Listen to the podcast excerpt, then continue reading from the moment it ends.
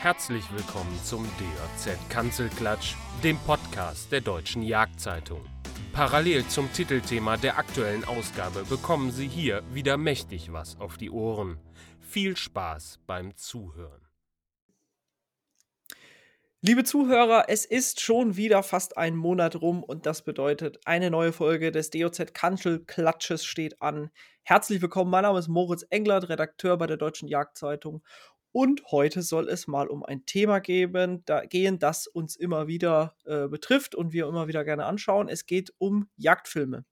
Und mit wem könnte ich da reden als dem lieben Ralf Bonnekessen, dem deutschen Jagdfilme-Guru und Oscar-Preisträger. Herzlich willkommen, schön, dass du dabei bist. ja, Oscar wäre schön. Ähm, herzlichen Dank für die Einladung. Ähm, ist ja auch ein, natürlich mein Brot- und Butter-Thema sozusagen. Ähm, ja, also vielen Dank für die Einladung. Ich freue mich, über Film zu sprechen. Immer wieder Sehr gerne. gut. Apropos Oscar, hast du eigentlich mitbekommen, ob dieser äh, im Westen nichts Neues äh, einen Oscar bekommen hat? Habe ich nicht. Nee, ich habe nur mitbekommen, dass er ja, der war, glaube ich, nominiert für acht, glaube ich, oder so, ne? Äh, oder, oder zehn. Ich ja. habe keine Ahnung. War auf jeden Fall unglaublich. Ähm, aber äh, ich ziehe das wieder zurück. Ich weiß ehrlich gesagt gar nicht. Ich weiß nur, dass er für mehrere aus, nominiert wurde. Ja, ich weiß nicht für wie viele. Großartiger Film, aber. Ich, äh, also ich habe ihn bei mir immer noch auf der Guckliste. Ähm, ich äh, traue mich aber gar nicht, es anzufangen, weil das ist natürlich, also Kriegsfilme sind vor allen Dingen, wenn sie äh, so realistisch sind wie der, wahrscheinlich finde ich das immer, muss man in der richtigen Verfassung sein, finde ich. Hm, das ja. mag stimmen. Ja. Genau. Aber heute soll es natürlich nicht um äh, Kriegsfilme gehen, sondern um Jagdfilme, ganz anderes Thema. Ähm, ja. Genau. Ja, wie wollen wir anfangen? Ähm, ich würde gerne anfangen äh, am Anfang. Erstmal müssen wir natürlich berichtigen, dass ich also niemals einen Oscar bekommen habe und auch niemals einen bekommen werde. Also das schon mal zu dem Thema. Abwarten. genau. Äh, aber lass uns doch tatsächlich mal am Anfang äh, beginnen. Du bist schon würde ich sagen, so derjenige, der ähm, so mit als erstes auf jeden Fall in Deutschland Jagdfilme gemacht hat, zumindest in so einem verhältnismäßig professionellen Setup. Erzähl mir doch mal bitte, wie es überhaupt dazu kam, dass du so Jagdfilme gemacht hast. Ja, ähm, also, also vor mir gab es tatsächlich äh, ein Hunters-Video, die haben ja immer schon, oder schon, das waren glaube ich die ersten, die ähm, professionelle Videos produziert haben. Und dann kam äh, Patrick Kastner, der ja auch für uns damals äh, Filme gemacht hat, also für Jagen weltweit. Ähm, und ich bin eigentlich Kaufmann von Haus aus und ähm, habe lange für Parei gearbeitet, äh, zum Schluss als äh, Gesamtanzeigenleiter für alle Objekte und ähm, bin dann aber gewechselt zu einem, äh, habe dann gewechselt zu einem anderen Verlag und hatte aber den Kontakt eigentlich nie verloren zum, zum Hause Parei, also war denen immer gewogen und die mir auch immer ein bisschen. Und äh, ja, auf jeden Fall habe ich dann mitbekommen, dass die, äh, diese grandiose Idee damals mit der DVD, die bei den Anglern so super lief, äh, bei den Jägern irgendwie nicht so gut ankam oder, oder zumindest mal verfing das nicht so. Ähm, es war aber auch so, dass damals haben die natürlich hauptsächlich so Material draufgepackt, was sie irgendwie umsonst bekommen haben. Also mhm. äh, der damalige, der, der, Redakteur, der das damals bearbeitet hat, hat halt äh, ja alles zusammengesucht, was ihm irgendwas er irgendwie in die Finger gekriegt hat. Das wurde da drauf geknallt, geknallt auf die DVD und das war dann teilweise nicht wirklich so zum Angucken. Und ähm, ja, und dann habe ich gesagt, aber einstellen dürfte das auf gar keinen Fall, sondern äh, das ist ähm, ne, die beste Idee ever. Und ähm, dann habe ich ein Konzept geschrieben, wie ich das machen würde. Ähm, mhm. Und dann haben die gesagt, dann mach das doch. Und dann habe ich gesagt, ich bin aber kein Filmer. und ähm, ja, und dann habe ich aber gedacht, das ist eigentlich äh, der schönste Job in Deutschland. Der einzige und schönste äh, in der Art. Und ähm, habe gedacht, das, äh, ja, das probierst du jetzt einfach mal aus. Also die, ich habe dann, für mich war das dann erstmal so wie so eine Art Auszeit. Ne? Ich habe gedacht, gut, mhm. wenn das in die Hose geht, dann äh, findest du schon noch wieder einen Job. Das ist kein Problem. Ich war damals vor, kurz vor 40 sozusagen. Und ähm, ja, war aber dann tatsächlich eine 180-Grad-Wende, also nicht 360, wie wir jetzt gelernt haben, sondern 180. und ähm, aber für mich wirklich so ein Traumjob, weil ähm, ich wollte immer was gerne was Kreatives machen. Ich habe früher auch viel fotografiert, also schwarz-weiß fotografiert und selber entwickelt und so. Das, also deswegen war ich da jetzt nicht so ganz unbeleckt. Ähm, und ich wollte gerne was Kreatives machen, wollte gerne was, äh, mit, was mit Reisen zu tun hat, natürlich mit Yacht äh, und, äh, und selbstständig sein. Das war mein größter Wunsch. Und ja, das und alles unter einen Hut zu kriegen, war natürlich ein Traum. Ja, ist viel, um es unter einen Hut zu bringen, aber es hat ja ganz offensichtlich geklappt. Nur, dass wir das mal zeitlich einordnen können. Es wird sicherlich nicht jeder Zuhörer seit, äh, seit damals dabei gewesen sein. Ja. Wann, wann fing das so an mit der DVD? Ähm, ich habe im Grunde meinen damaligen Job ähm, äh, bei einem anderen Verlag, äh, glaube ich, Mitte oder äh, so im Spätsommer 2008 gekündigt. Und äh, habe dann angefangen, habe mir ähm, äh, bei einem Regisseur, der so Kurse angeboten hat, habe mir dann so, so Trainings gekauft sozusagen. Mhm. Ähm, also es ging um Schnitttraining, aber auch natürlich Kameratraining und so und habe mich dann da, äh, habe dann da so ein, ähm, ja, so ein Bootcamp gemacht sozusagen und bin dann wirklich ins kalte Wasser gesprungen. Also ich hatte ähm, da nicht wirklich Ahnung und habe aber, aber es gibt ja heute, man kann ja alles äh, lesen, nachgucken oder jemand fragen und äh, sich da reinarbeiten in ein Thema und das hat äh, ganz gut funktioniert und die erste DVD äh, von mir war Januar 2009. Mhm. Das heißt also äh, Ende 2023, ich habe es mal nachgerechnet, äh, habe ich 15 Jahre voll sozusagen. Wahnsinn. Ja. Und äh, wie muss man sich Jagdfilme damals vorstellen? Also damals war super, ähm, weil ähm, eigentlich, äh, sag ich mal, haben die Leute sich ja schon gefreut, wenn sie, ich sage immer so gerne, äh, da brauchte man nur einen Dackel von links nach rechts durchs Bild laufen lassen, dann waren die Leute schon glücklich, weil es einfach, äh, ja, weil es einfach nett war und weil es einfach so diese normalen jagdlichen Themen nicht gab. Also es gab halt so Kauf. VHS-Kassetten mhm. äh, oder beziehungsweise dann auch DVDs, äh, aber so also so Kaufvideos von irgendwelchen Jagdreisen. Und, äh, und da war es auch so, dass die auch immer, die waren immer so, so ziemlich bierernst. Und da habe ich immer gesagt, also das ist, bei uns ist es doch nicht bierernst auf der Yacht, sondern wir machen das ja, weil wir Spaß haben. Ja. ja. Und das muss ja auch in einem Film irgendwie rüberkommen.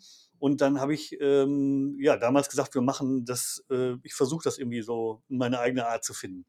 Und äh, ich weiß noch genau, die erste, meine erste Reportage war Rotwild im Pott, hieß das Ganze. Und Ja. zwar war das äh, Rotwild im, beim Regionalverband Ruhr. Ähm, und äh, da habe ich damals mit dem Förster Christoph Bemelmanns zusammen gefilmt. Ähm, ein, ein super netter Kerl. Ähm, und der, ähm, ja, das war im Grunde so meine erste Reportage und war aber auch, habe direkt versucht, so, so, so WDR-mäßig dann das Ganze zu machen. Irgendwie, ne? Und so mit Hintergrund habe dann auch, bin nach Essen gefahren, habe dann extra diese Fördertürme aufgenommen, äh, weil auch die Zentrale vom Regionalverband Ruhr in Essen war und so und habe das halt dann so aufgezogen und habe, ja, das kam auch dann direkt gut an. Und ja, aber auch, äh, ich habe dann zum Beispiel auch der, auch auf der ersten Ausgabe war ähm, ein, äh, glaube ich, was war das denn? Eine Herbstzuchtprüfung, glaube ich, von Mhm. den, von den ähm, äh, Kleinmünsterländern irgendwo in Ostfriesland und hab, da habe ich, glaube ich, auch irgendwie eine, eine, eine halbe Stunde von gemacht. Ne? Also das ist irgendwie, würde heute würde man weglaufen bei der Länge. Aber äh, ja, dadurch, dass das halt auch einzigartig war, gab es nicht. Also es gab keine Filme über, Mhm. über irgendwelche Hundeprüfungen oder über alltägliche Jägerbelange. Ne? Wie, wie mache ich was? Äh, wie pirsche ich? Wie baue ich einen Hochsitz und so was weiß ich. Also diese ganz, äh, im Grunde gab es so gut wie gar nichts. Und das war natürlich toll, weil man Goldgräberstimmung. ja, ja, wirklich, tatsächlich. Du konntest im Grunde, es war scheißegal, du konntest irgendwas machen im Bewegtbild und äh, wenn das halbwegs anzugucken war, äh, waren die Leute begeistert. Das war natürlich klasse. Ja. Ja, wobei, aber du hast natürlich eingangs gesagt, äh, das, was bis dato gemacht wurde, ist nicht so angekommen. Also ganz so, ganz so einfach war es dann wohl doch nicht. Also es muss schon irgendwie einen Nerv getroffen haben, was. Äh, Ja, das, also was, was man wirklich gemerkt hat, glaube ich, bei mir, ähm, oder ich habe einfach, äh, man sagt so schön, wo das Herz von voll ist, schwappt der Mund von über. Und das ist, ähm, das war damals, glaube ich, auch so. Man hat halt bei mir den Enthusiasmus gemerkt und das, ähm, äh, man hat mir das halt auch abgenommen. Also ich habe jetzt auch, ich habe ja nicht, ich erzähle ja nicht irgendeinen Scheiß, sondern äh, das, was ich, was ich ähm, äh, filme und was ich dann auch, die Geschichten, die ich erzähle, ähm, die entsprechen auch der Wahrheit. Also ich habe auch nichts getürkt oder so. Also ich mhm. Mache schon mal, also das mache ich tatsächlich für die um die Jagd. Also die Jagd steht bei mir natürlich immer gut da, logischerweise. Äh, so gesehen mache ich keinen investigativen Journalismus, aber äh, bei mir, ich ziehe keinen durch den Kakao. Also äh, Ja. so, so gesehen lasse ich das dann aber einfach weg. Also ich lüge nicht. Man man könnte ja problemlos irgendwie einen, einen Reh schießen und dann äh, drehe ich die Kamera um und dann filme ich aber jemand ganz anderen äh, an der Waffe und jeder würde glauben, der hat das geschossen. Sowas habe ich nie gemacht und werde ich auch nie machen. Ne? Also sondern das, Ja. Ich erzähle, ich versuche, also ich sage mal, die, der beste Regisseur ist das Leben. Und äh, ich versuche eigentlich immer schöne Geschichten zu finden, dass ich nicht Regie führen äh, muss oder kann oder soll, sondern dass ich im Grunde das abbilde, was da jetzt gerade passiert. Das ist mir eigentlich am liebsten. Mhm. Ja, ein guter Übergang übrigens. Wäre meine nächste Frage gewesen. Was bei deinen Filmen halt auffällt, die drehen sich ja nie um dich. Also es gibt ja ähm, mittlerweile ganz, ganz viel im Jagdfilmbereich, da kommen wir gleich mal dazu. Ja. Ähm, aber es gibt eben viele, bei denen drehen sich die Filme um sich selber, was völlig okay ist, es ist halt Mhm. ein anderes Konzept. Bei dir ist das eben nicht so, sondern äh, bei dir dreht sich alles um andere. Um, du hast sehr häufig wechselnde Protagonisten, meistens ganz viele nur einmal oder vielleicht ein zweites Mal oder so. Mhm. Ähm, wie zur Hölle findet man nach 15 Jahren noch so viele Stories, die man machen kann? Also natürlich ist das, äh, natürlich gibt es Geschichten und Geschichten. Also es gibt, es gibt ja, also ich behaupte ja auch nicht, dass irgendwie alle Sachen, die ich mache, super sind, sondern da ist natürlich auch äh, vieles, also manches dabei, was einfach aus der Not herausgeboren ist. Ähm, also ich erinnere mich zum Beispiel, dass ich irgendwie äh, themenmäßig äh, leer gelaufen war weil irgendwie ein paar Sachen nicht funktioniert haben. Und dann brauchte ich dringend irgendwas und das brauchte ich dann auch vor allen Dingen morgen sozusagen. Mhm. Und dann habe ich dann meinem Vater gesagt, hier, also äh, wir müssen jetzt irgend so eine Kofferfalle bauen, äh, oder du musst die bauen, besser gesagt, ne? Äh, weil ich muss das ja ganz, das Ganze filmen und ähm, wir brauchen aber das jetzt unbedingt. Und da wurde ich, äh, da bin ich dann teilweise auch mit der Brechstange rangegangen und das war dann auch teilweise so semi, sage ich jetzt mal.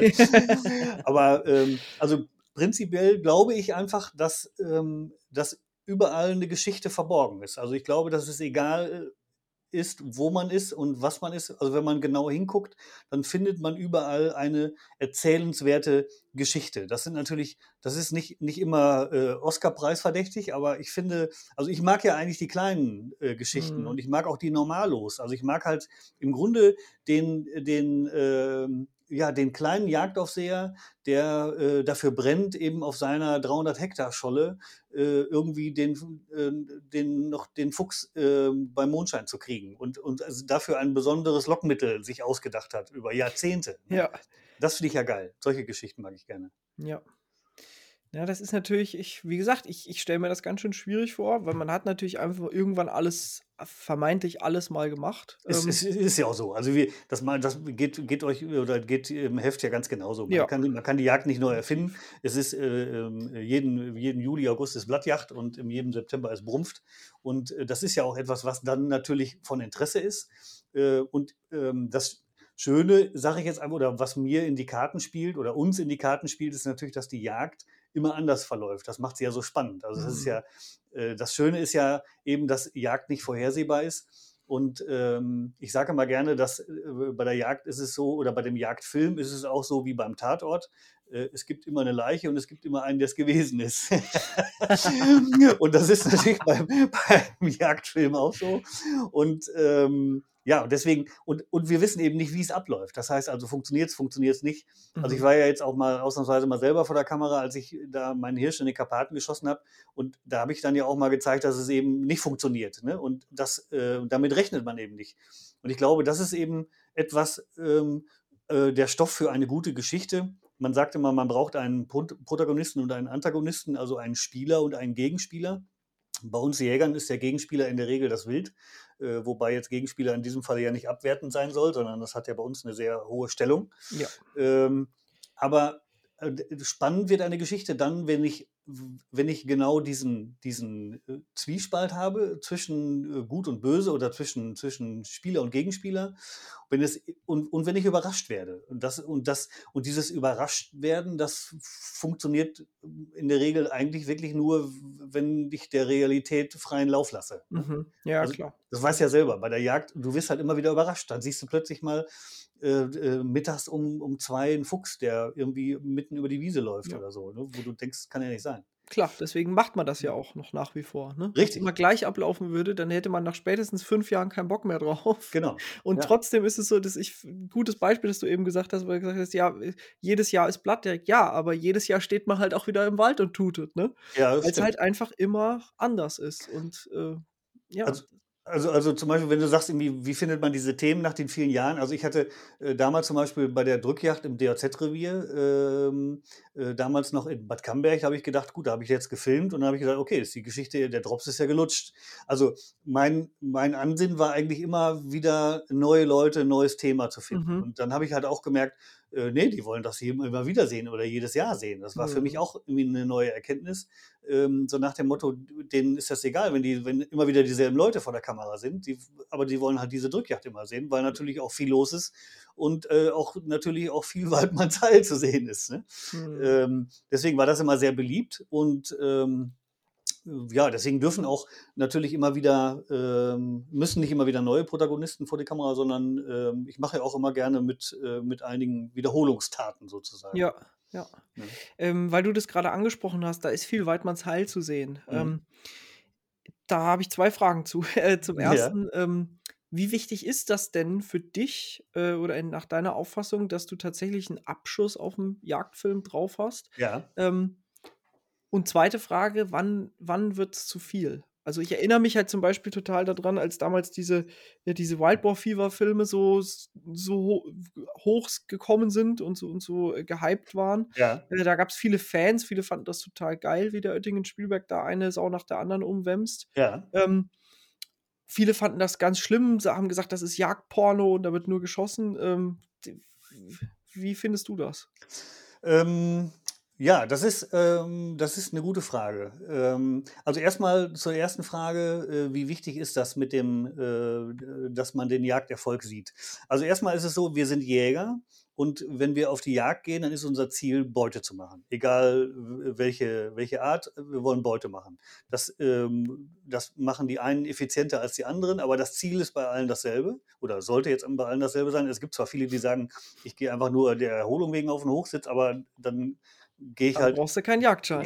Genau, sage ich auch immer. Das ist so. Das ist so, genau. Also Beute machen ist das Ziel und deswegen gehe ich auch davon aus, dass wenn jemand einen Jagdfilm guckt, also wenn ich jetzt äh, schreibe Bockjagd in Mecklenburg-Vorpommern, dann Mhm. wollen die Leute logischerweise sehen, dass ich einen Bock jage und dann wollen sie auch sehen, wie ein Bock zur Beute wird. Behaupte ich jetzt einfach mal. Mhm. So, das, dafür muss man kein großer Prophet sein. Also wenn ich jetzt äh, lese Bockjagd, will ich Bockjagd sehen. Ähm, so, das, das heißt ja nicht, äh, äh, also wenn ich jetzt sage, ich mache jetzt ähm, einen Vergleich oder einen Test von einem Zielfernrohr oder mehreren Zielfernrohren, kann ich ja auch machen. Ich kann ja alles machen im Film. Dann erwartet jetzt keiner zwingend, dass da irgend, äh, dass da ein Stück Wild umfällt, sondern Mhm. äh, dann ist halt das Zielfernrohr im Vordergrund, logischerweise. Das heißt also, das, was ich ankündige, will ich auch irgendwo sehen. Ähm, und dann ist aber die Frage, das ist etwas, wo ich glaube, wo man immer so ein bisschen Fingerspitzengefühl haben muss, ähm, äh, was jetzt die Menge der, äh, oder die, ja tatsächlich, also auch die Menge der, ich sage jetzt mal ganz platt, die Menge der Abschüsse angeht. Mhm. Für mich persönlich, das ist aber meine persönliche Vorliebe, muss eine Geschichte dahinter st- stehen. Äh, Und wenn ich dann, und es muss eben so sein, dass eben auch dieses Spannungsverhältnis zwischen Jäger und Beute irgendwo äh, möglichst zu erkennen ist. Und, äh, und diese, diese Spannungskurve, die flacht ab, wenn es zu viel wird einfach. Mhm. Das heißt also, wenn einer losgeht und, äh, und schleicht sich an und, ah, und dann kriegt er irgendwann diesen Bock und das ist ein toller und ein ungerader und ein, äh, was weiß ich, oder der Lebensbock und so, ähm, dann ist das toll, dann fiebert man mit, dann habe ich eine Spannungskurve, bis ich dann irgendwann diesen Bock bekommen habe und dann flacht natürlich die Spannungskurve ab, weil der, weil der Bock äh, liegt und äh, dann kann ich halt noch ein bisschen was anderes zeigen, aber dann ist die Spannung raus aus dieser Geschichte. Mhm. So, jetzt kann ich natürlich sagen, ich mache jetzt äh, Bockjagd im MacPom und schieße nicht nur einen, sondern beispielsweise fünf Böcke. Mhm. Aber da ist dann die Frage, w- wie, äh, wie hoch ist der Mehrwert jetzt, wenn ich das angucke? Ne? Also f- für den Zuschauer. Und ich glaube, dass der Mehrwert, ähm, wenn die Geschichte flacher wird oder wenn es einfach beliebig wird, dann wird die Geschichte dadurch nicht besser. Und da muss ich es auch nicht zeigen.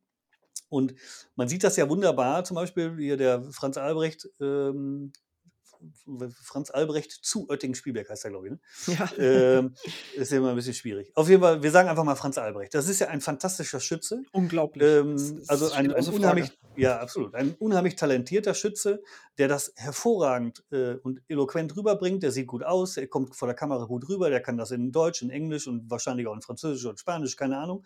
Aber er macht das ganz hervorragend. Und dann war das einfach ein Novum. Es war für für den Zuschauer etwas, was man noch nie gesehen hat. Also man hat Mhm. noch nie gesehen, dass sowas überhaupt möglich ist. Also Ja. erstmal muss ich auch fairerweise sagen, hat man ja überhaupt noch nie gesehen, dass es so viel Sauen auf dieser Welt gibt.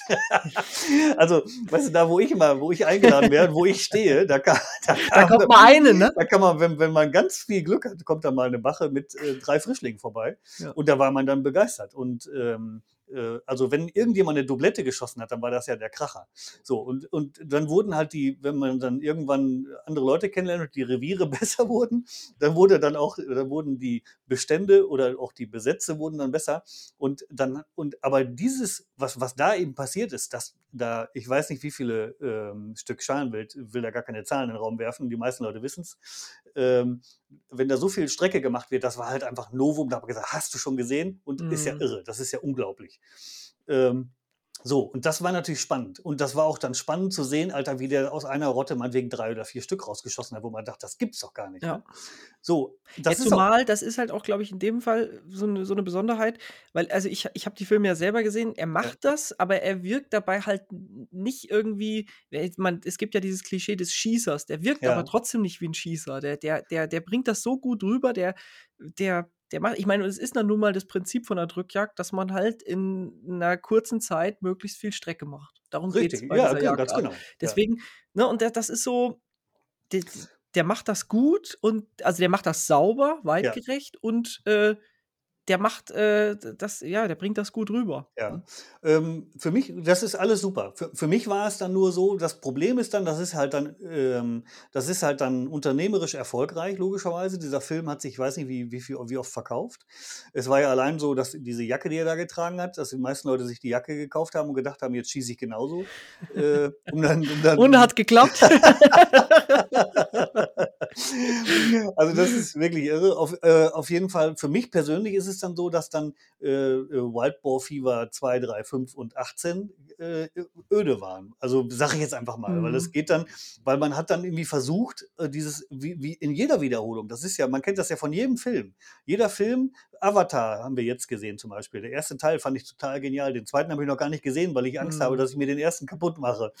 ähm, so, äh, Herr der Ringe, so solche, also alle wiederholt, obwohl das war jetzt eine, sowieso eine Trilogie, aber ähm, also alle Wiederholungsfilme oder Mehrteiler, die werden ja nicht besser mit ihren mehreren Teilen, sondern man versucht einen ökonomischen Erfolg irgendwie noch weiter auszuschlachten und dann wird Ja. die, sinkt eigentlich die Qualität. Und so ist es da auch. Das können die, die sind super gemacht, also handwerklich sind die Filme toll gemacht. Aber äh, für mich ist das irgendwie uninteressant, weil die auch, weil ich jetzt auch kein großer Freund von Gatterjacht bin. Ähm, äh, deswegen ist das für mich jetzt nicht so eine äh, Bärengeschichte. Ja. Ne? Also wie der Typ schießt, äh, unglaublich. Äh, äh, wahrscheinlich auch ein total netter Typ. Ähm, der kommt gut rüber. Und vielleicht lerne ich ihn, also vielleicht lerne ich ihn mal, irgendwann mal kennen. Ähm, oder er lässt sich mal von mir filmen. Wäre auch eine Möglichkeit. Ja. ich Aber- würde gerne mal einen Podcast mit ihm machen übrigens. Ich habe ihm Ja, schon angeboten, äh, ob er nicht mal hier beim Podcast mitmachen will. Ja, Ähm, aber er ist sich noch nicht so ganz sicher. Wir sind noch ein bisschen am Verhandeln gerade. ja, vielleicht kommt das ja jetzt in Gang. Ähm, Ähm, übrigens, äh, weil du es gerade gesagt hast mit den Mehrteilern, du kennst Ja. aber die Regel äh, mit den Mehrteilern, wie man die äh, besser macht. Also der erste Film heißt, hat immer einen Titel. Wir ja, nennen, wir nehmen jetzt mal exemplarisch, nehmen wir jetzt mal Wild Boar Fever. Der Ja. zweite, der heißt dann immer Wild Boar Fever volle Power. Und der dritte, und der dritte heißt jetzt erst recht. Und damit sind alle Probleme, die du gerade genannt hast, sind nicht mehr da. das stimmt eigentlich. Also das wäre, wäre eine Möglichkeit. Könnte, Ja. man, könnte man mal machen. So wie jetzt auch, da heißt ja auch Avatar 2 volle Power. Ja Das ist auch. echt? Heißt der wirklich so? Äh, ja, na klar. Das ist ja der Hammer. Ja, aber auch, also auch ein Beispiel war, das war jetzt aus meiner eigenen Erfahrung. Ich habe mit Wesley Henn damals ein Krähenvideo gemacht. Mhm. So, und Wesley Henn hat ja die Krähenjagd nach Deutschland gebracht. Also er, in England gab es das schon vorher, diese, mit diesen Decoys, also mit, der, mit den Lockkrähen zu arbeiten und so. Und er hat das nach Deutschland gebracht und dann sind im Grunde auch hier die, äh, die Kollegen wie Alexander Busch und Sven Lübers und so weiter da drauf gestoßen und die haben das ja dann wiederum ähm, ja, natürlich total publik gemacht. Äh, äh Alexander Busch damals, glaube ich, mhm. die Wilden Hund und so. Also es hat dann so einen Lauf genommen. Aber wir waren die Ersten, die gezeigt, oder bei uns hat man als erstes gesehen, dass ein Jäger in der Lage war, 50 äh, Krähen an einem Tag zu schießen oder, oder so von morgens bis um mhm. vier war das, glaube ich.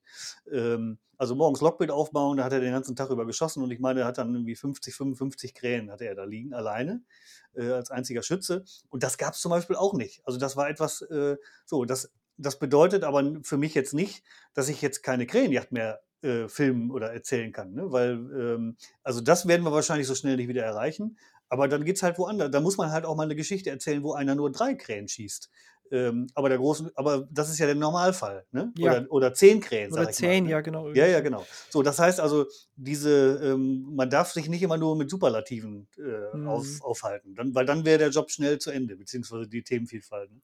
Ja, vor allen Dingen finde ich, das ist halt auch so ein, das ist ein schöner Punkt, äh, den du ja vorhin auch schon gesagt hast, dass dir so diese, dieses ganz Normale gefällt. Ja. Äh, das kann ich total verstehen, dieses Bodenständige, weil man will sich ja auch irgendwie selber erkennen. Wenn ich jedes Mal nur sehe, wie einer zehn Sauen auf der Drückjagd schießt oder 30 Krähen oder ein riesen, riesen Hirsch oder sowas, ja. das ist, hat ja nichts mit meiner Realität zu tun. Ne? Nein. Da, da, da bekomme ich ja ein falsches Bild oder bekomme am Ende irgendwie noch das Bild, dass es bei anderen nur so aussieht. Und das ist natürlich Quatsch. Beim Großteil der, der, der Leute, da läuft es auch sehr bodenständig ab, das Jagen. Ja. ja? Also für mich, für mich muss es halt so sein, ähm, es muss halt, es muss halt einfach noch was Besonderes sein. Also so ein, so ein äh, ähm, also Jagd ist immer etwas Besonderes. Wenn es das nicht mehr ist, dann sollte man's, muss man es ja. einfach lassen. Aber und, und wenn es eben beliebig wird oder, oder wenn jemand zum Beispiel, weißt du, also ich stelle mir das immer wieder so vor, oder auch Jungjägern sage ich das immer wieder, ihr müsst euch immer vorstellen, dieses, dieses, äh, diese Kreatur, dieses Stück Wild, das hat, äh, das musste gezeugt, ausgetragen, geboren werden, äh, dann unter widrigen Umständen überleben, ähm, äh, seinen Räubern entkommen und so weiter, bis es dann irgendwann zu der Situation kommt, wo es äh, für dich parat steht und ähm, du kannst es erlegen, nach Hause bringen, essen und so weiter. Aber es, es, diese Besonderheit, die darf uns eben nicht abhanden kommen und die darf auch in dem Film nicht abhanden kommen, sondern es muss, Beute muss etwas Besonderes sein. Hm, äh, ob das eine Taube ist oder eine Elster oder ein, äh, der Rothirsch, das spielt überhaupt gar keine Rolle.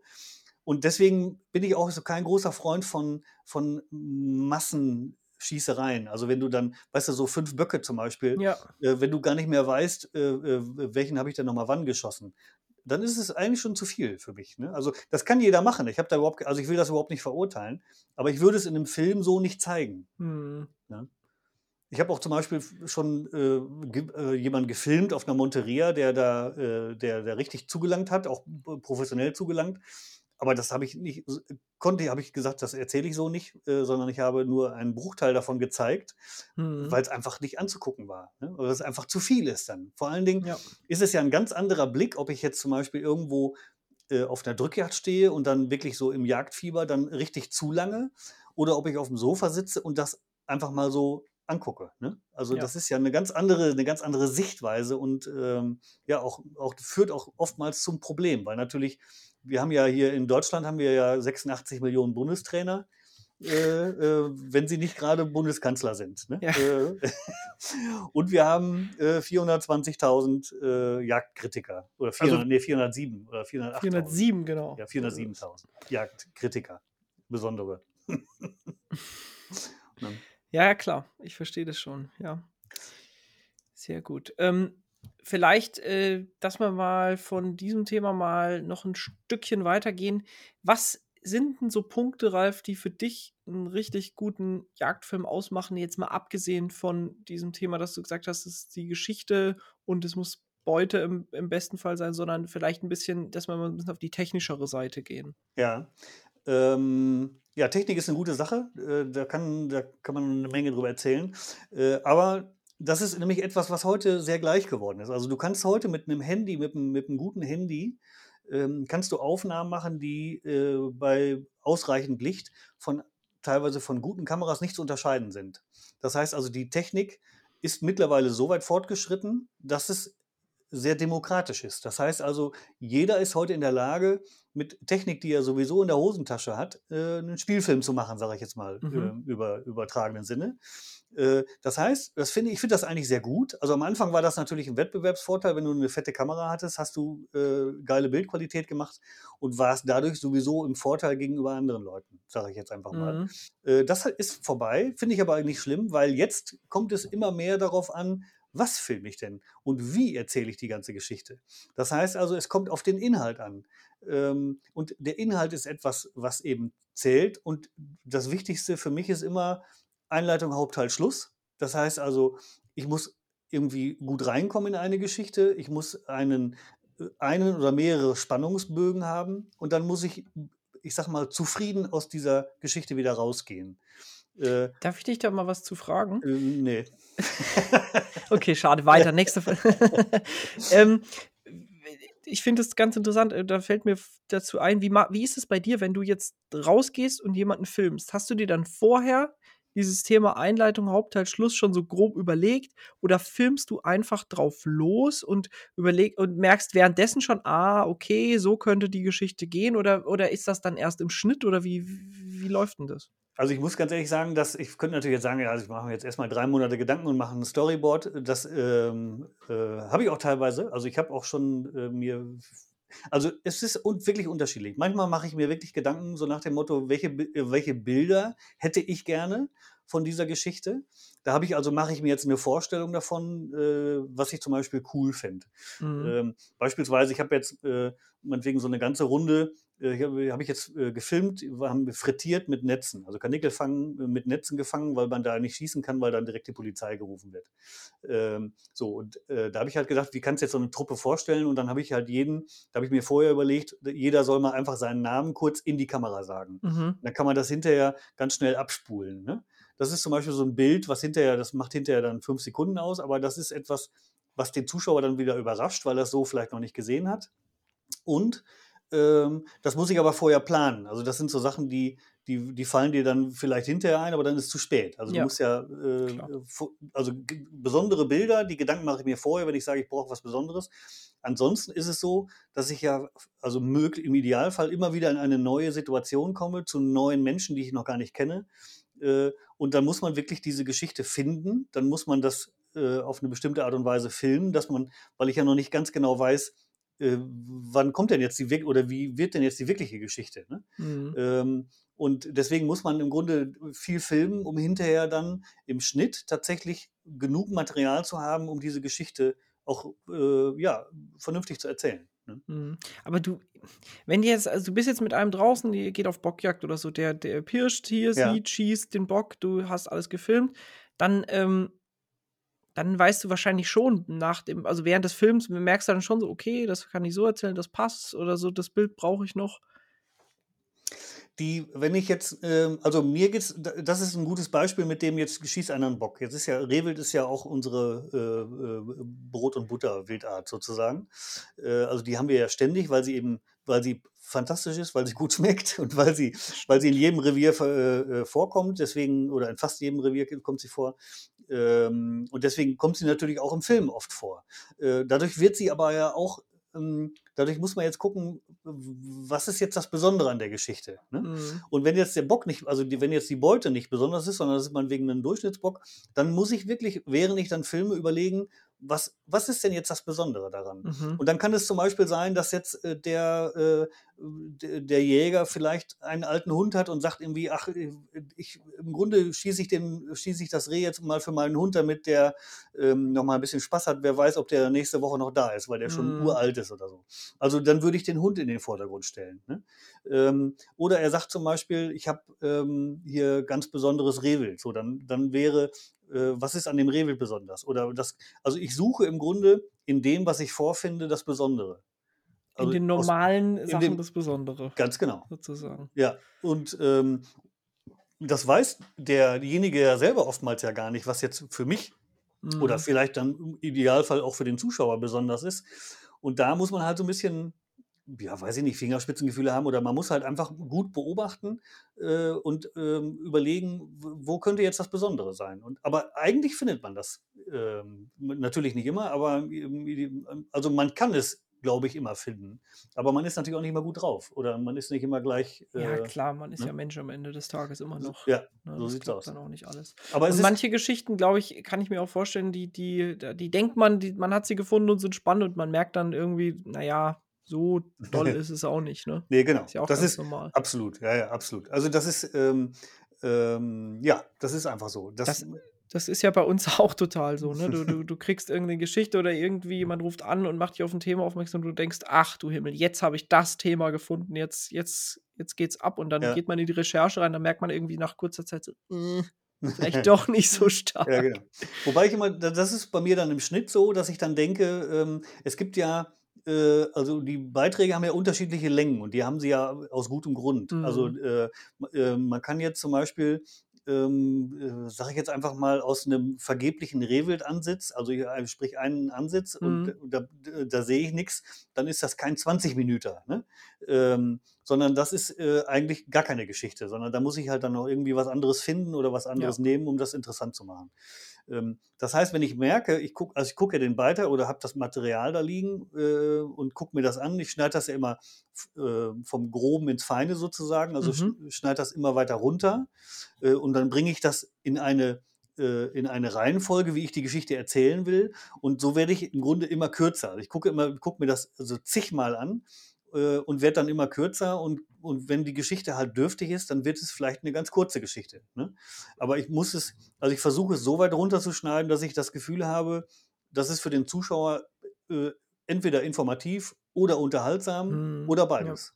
Ja. Ne? Ja, klar, wenn man natürlich irgendwie eine feste Länge im Kopf hat oder so, das ist dann, das, das ist, das ist, ist schlecht. Ist Mist. Und man kennt es ja auch selber als Zuschauer, man kennt diesen, diesen Moment genau, wo man aussteigt. Ne? Ja. Wo man, wo man guckt so und man denkt irgendwann so, dass ich, bei YouTube zum Beispiel kennst du das bestimmt auch. Du guckst ein YouTube-Video und irgendwann gehst du mit dem Cursor auf ein Ding und guckst, wie lange geht denn das eigentlich noch? Ja, ja, genau. Das ist so der Moment. Ja. Hm.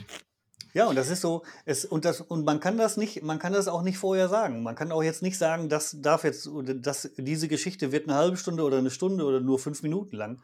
Ähm, äh, mein Lieblingsbeispiel ist, es gibt eine, äh, einen Typen äh, bei YouTube, der ähm, so, ein, so ein Skandinavier, der geht raus, irgendwie, der, der pennt auf dem Rentierfell in so, einer, in so einer alten Jurte, das hat er alles auf dem Rücken, inklusive eines äh, kleinen Ofens, den er da betreibt. Ähm, der Film hat keine Musik, hat keinen Kommentar und er spricht auch nichts, sondern er filmt sich die ganze Zeit selber, mhm. aber macht das sehr gut, also über so ein kleines Stativ, macht immer Einstellungsänderungen, das heißt also, es sind schöne Bilder, die er macht. Ähm, und ich habe mich dann dabei ertappt, dass ich das Ding irgendwie, glaube ich, 35 Minuten angeguckt habe, ohne dass ein Wort gesprochen wurde ja. oder dass Musik lief. Und es war auch kein, äh, äh, war jetzt auch kein Yachtfilm oder sowas, aber es war trotzdem gut anzugucken. Ja, ja, ja das ist manchmal ne? so. Da gibt es auch äh, Primitive Technology. Ich weiß nicht, ob du das kennst. Das nee. ist ein Typ, der baut immer äh, im, im Dschungel aus, aus nichts, baut er irgendwelche Häuser und mit, da fängt er, überlegt er sich dann, wie er Ziegel machen kann, macht er sich so Formen und so. Witzig. Also ganz, äh, ist äh, genau das gleiche Prinzip, filmt sich immer selber, wird nie gesprochen, nie Musik. Ähm, einfach nur relativ harte Schnitte aneinander, wie er das macht. Ja. Äh, ist ein Riesenerfolg. Ne? Ja. Also der hat Millionen von Abonnenten. das ist krass, ja. Ich wollte nur eine Sache loswerden, die hattest du am Anfang mal gesagt, oder, oder in der Mitte, ähm, so nach dem Motto, du bist ja nie selber zu sehen. Ne? Ja. Ähm, das hat einen ganz pragmatischen Grund, weil ich. Äh, weil du keinen nicht jagen kannst. das ist der eine Grund. Dann hat es zwei Gründe. Der zweite Grund ist ja, dass ich ja äh, filmen muss irgendwie. Und ich, äh, das mag ich zum Beispiel nicht, mich selber bei der Jagd filmen. Ähm, Habe ich mal probiert, ging auch in die Gründe in die Hose. Mhm. Ähm, und, und vor allen Dingen, es ist etwas, es ist dann beides nicht so richtig geil, finde ich. Also mhm. Also ich, die Jagd hat dann nicht so viel Spaß gemacht, wenn ich noch die Kamera mitschleppe und dann denke, du musst noch dies und jenes Bild machen. Äh, und umgekehrt wird der Film auch nicht so gut, weil ich ja auch selber jagen muss. Äh, ja. Und das irgendwie ähm, so. Das heißt also, es ist so nichts Halbes und nichts Ganzes, sage ich jetzt einfach mal. Und das ist das einfach so ein pragmatischer Grund. Und dann ist es auch so, dass ich irgendwie auch so erzogen wurde, oder ich glaube, das geht vielleicht auch in meiner gesamten Generation so, dass man irgendwie sich nicht so, äh, also wir haben eine Scheu davor, uns in den Vordergrund zu drängen, weißt du? Mhm. Also, ich will jetzt gar nicht sagen, dass Influencer sich in den Vordergrund drängen, sondern, ähm, ich war total überrascht, äh, dass es eben, ähm, ja, dass die Leute, äh, einen oder dass die Leute einen gerne sehen, wo ich immer denke, ja, die wollen vielleicht doch lieber die Abwechslung und nicht immer meine Hackfresse Mhm. dann, äh, im Bild sehen, ne? Und, ähm, ja, deswegen, also, ähm, ich filme auch gerne andere. Ja, aber es ist tatsächlich, ne, also Filme, das das gab's ja ein paar Mal, dass du irgendwie vor der Kamera warst. Äh, Ja. das ist kommt irgendwie schon ganz gut an trotzdem. Ich kann das aber total verstehen, dass du sagst, es ist schwierig, sich selber zu filmen, äh, und die Filme so zu machen, wie wie du sie machst. Es gibt natürlich auch andere Formate, die dann mehr so in den in den Vlogging-Bereich gehen oder so, wo das ja Ja. ganz normal ist, sich äh, sich selber zu filmen. Da gibt's ja auch viele im Jagdbereich, die das machen und die das auch relativ erfolgreich machen. Ja. Ähm, Ja, das ist auch dann aber halt 'ne in andere Art von Film. Genau, das ist äh, also, was mir zum Beispiel Spaß macht, ist dann, wenn ich dann äh, wenn dann der der Paul dabei ist oder meinetwegen auch der Wesley, äh, oder der Kai. Also, ich habe ja, ähm, einige Leute, mit denen ich, äh, regelmäßig zusammenarbeite, entweder mit der Kamera oder auch im Schnitt. Und, ähm, so und dann und jetzt aber als als Beispiel jetzt mal diese Karpatenjagd, also, den den den Paul ist halt 'n 'n 'n mittlerweile 'n guter Kumpel, das merkt man nicht. Im Gegenteil, das macht ja Spaß, Mhm. mit dem zusammen zu sein.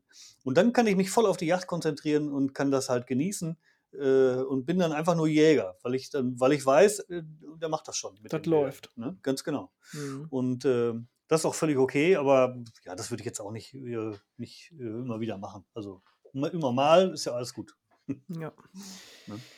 Ähm, wie gesagt, äh, das läuft ja schon 'ne ganze Weile mit den Jagdfilmen, auch bei der DOZ. Ähm, jetzt ist es ja so, ähm, es hat sich im Lauf der Zeit 'n bisschen was verändert. Wir hatten früher die DVD, jetzt haben Mhm. wir die DVD weitgehend nicht mehr. Mhm. Ähm, man kann die DVD noch, äh, beziehen, aber Ja. gegen einen Aufpreis, weil die Produktionskosten so hoch sind. Und, ähm, wir sind übergegangen zu 'nem Streaming-Portal. Ja. Ähm wie siehst denn du die Entwicklung der Jagdfilme für für für die nächsten Jahre, sage ich jetzt mal? Also, ich rede jetzt deswegen auch YouTube zum Beispiel, wer auf YouTube Jagdfilme veröffentlicht, der kann zum Beispiel schon mal vergessen, dass er die monetarisieren kann, ne? Das Mhm. ist das das geht in aller Regel nicht. Ähm Ne, genau. Das, ähm also, das ist auf jeden Fall das ist auf jeden Fall schwierig. Also, für mich ist das natürlich ähm, also, mit der DVD war das, ähm, damals, äh, ein äh, es hatte bestimmte Vorteile. Äh, die Leu damals bei dem am Anfang war's so, dass die Leute sich sogar den den richtigen DVD-Player dafür gekauft haben, ähm, äh, oder oder teilweise sogar über uns bezogen haben. Also, es war wirklich unglaublich, was das dann für 'nen Run gab. Ähm, und was diese DVD hatte den Vorteil, dass sie du hast etwas in der Hand. Das heißt also, es du hast etwas Physisches in der Hand, was zum Heft dazu geliefert wurde. Das ist also Mhm. ein ein ein psychologischer Vorteil, ähm, den diese DVD hat. Und der nächste Riesenvorteil ist, du kannst ihn einfach weitergeben. Das heißt also, äh, wir hatten ganz, ganz viele, die es einfach untereinander getauscht haben. Finde ich ja völlig in Ordnung. Die haben ja was heute tauschen ja die Leute auch die Hefte aus, ne? Ja. Äh, der eine liest dann DOZ, der andere liest was anderes, dann tauscht man das aus und fertig und, äh, alle haben alles. Und so war das natürlich bei der DOZ-DVD auch. Äh, da wurd's geguckt oder oder man hat so 'n Rudelgucken gemacht. Und, äh, so, äh, jetzt ist das mit dem äh, hat sich das mit dem Streaming natürlich total verändert. Das heißt also, ich brauche auch erst mal 'ne gewisse Hardware zu Hause. Also, ich brauche 'ne 'ne schnelle Internetleitung. Die ist natürlich mehr und mehr vorhanden, aber eben in vielen Bereichen noch nicht. Das heißt also, das ist schon mal so 'n Problem.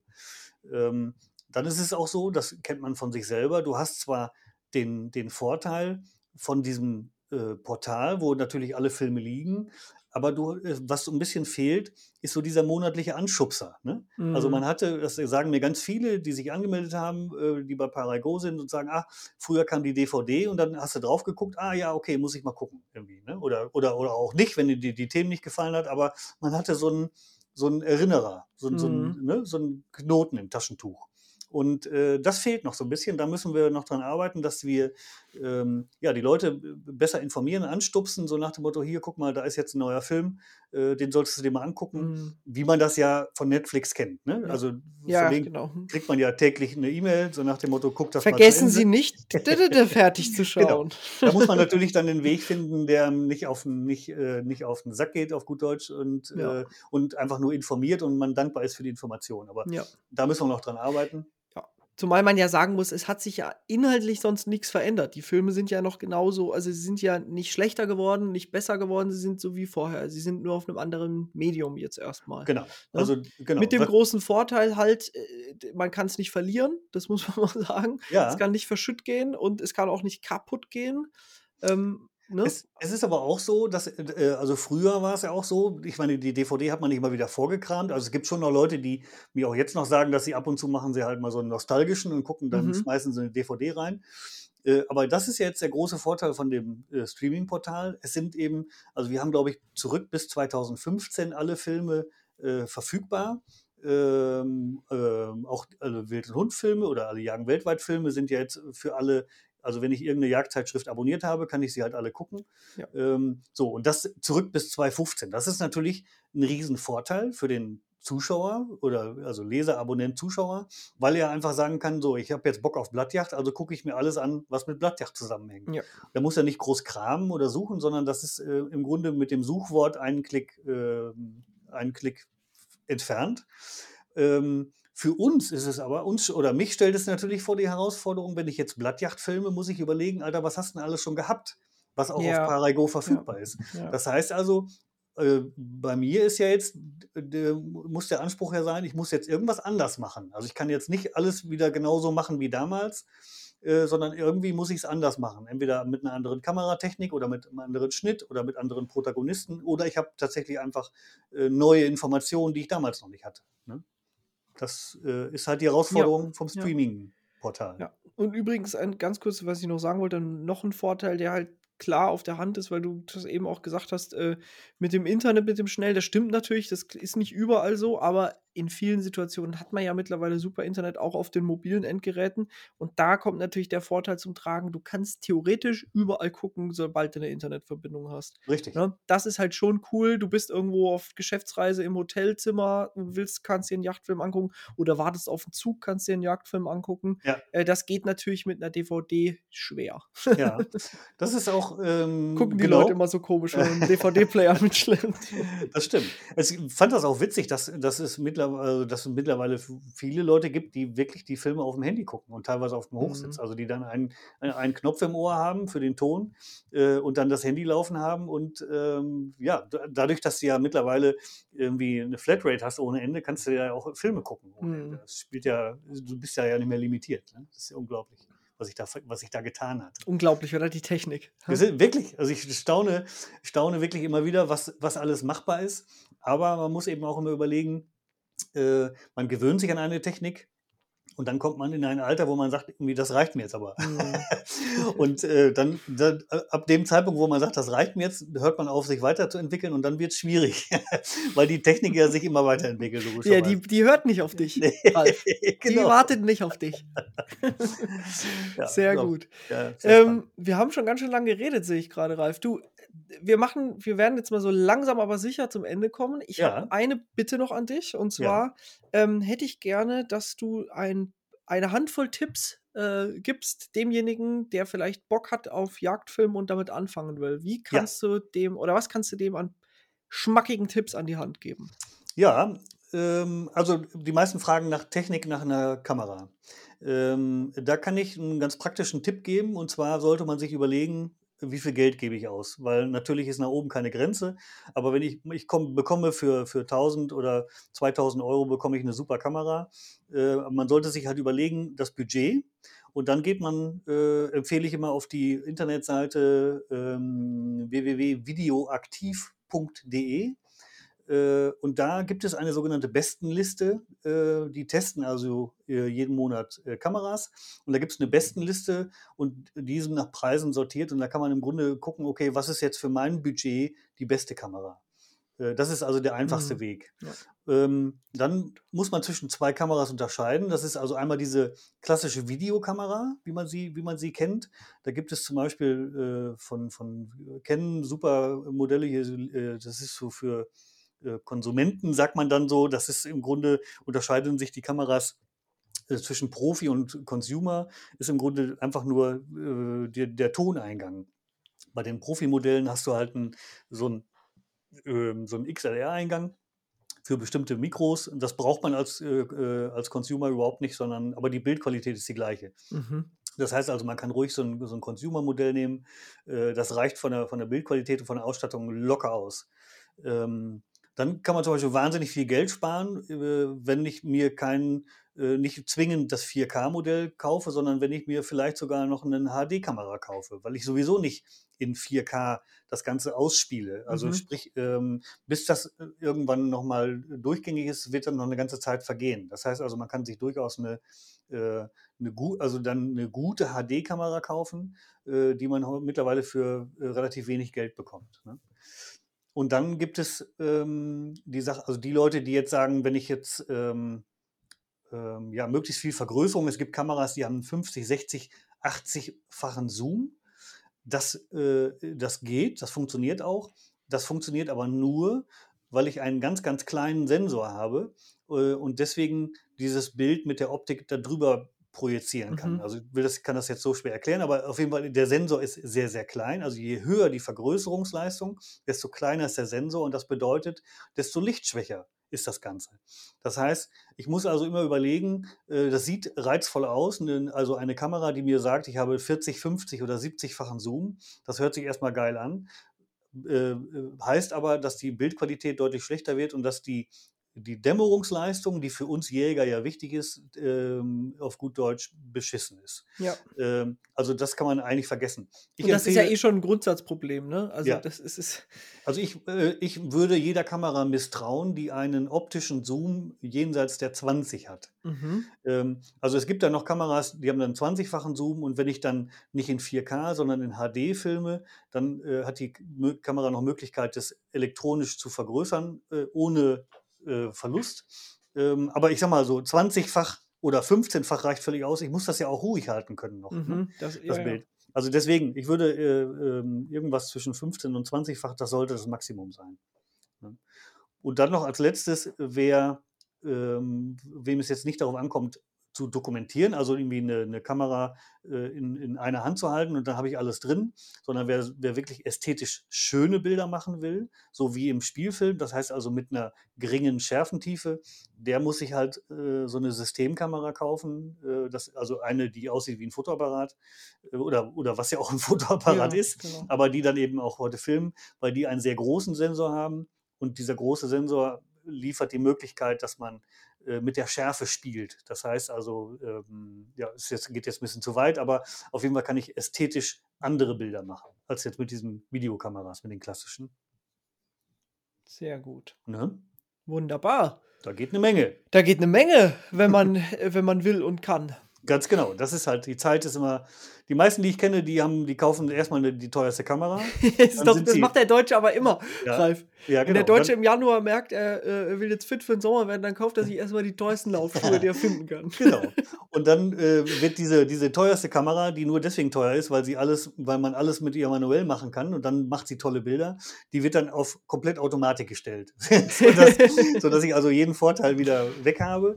Und, ähm, und dann filmt man eine ganze Menge und dann hat man eine ganze Menge gefilmt und dann hat man aber keinen Bock zu schneiden. Und dann liegt das Zeug darum. Mhm. Und äh, das ist eigentlich so ja, der Hauptfehler. Man muss sich immer wieder ähm, äh, vergewissern, man muss das Zeug schneiden, was man hinterher filmt, äh, was, was man vorher gefilmt hat. Und damit daraus irgendwie was wird, was auch jemand anders anguckt. Ne? Außer dem Ehepartner, der sich zu Tode langweilt.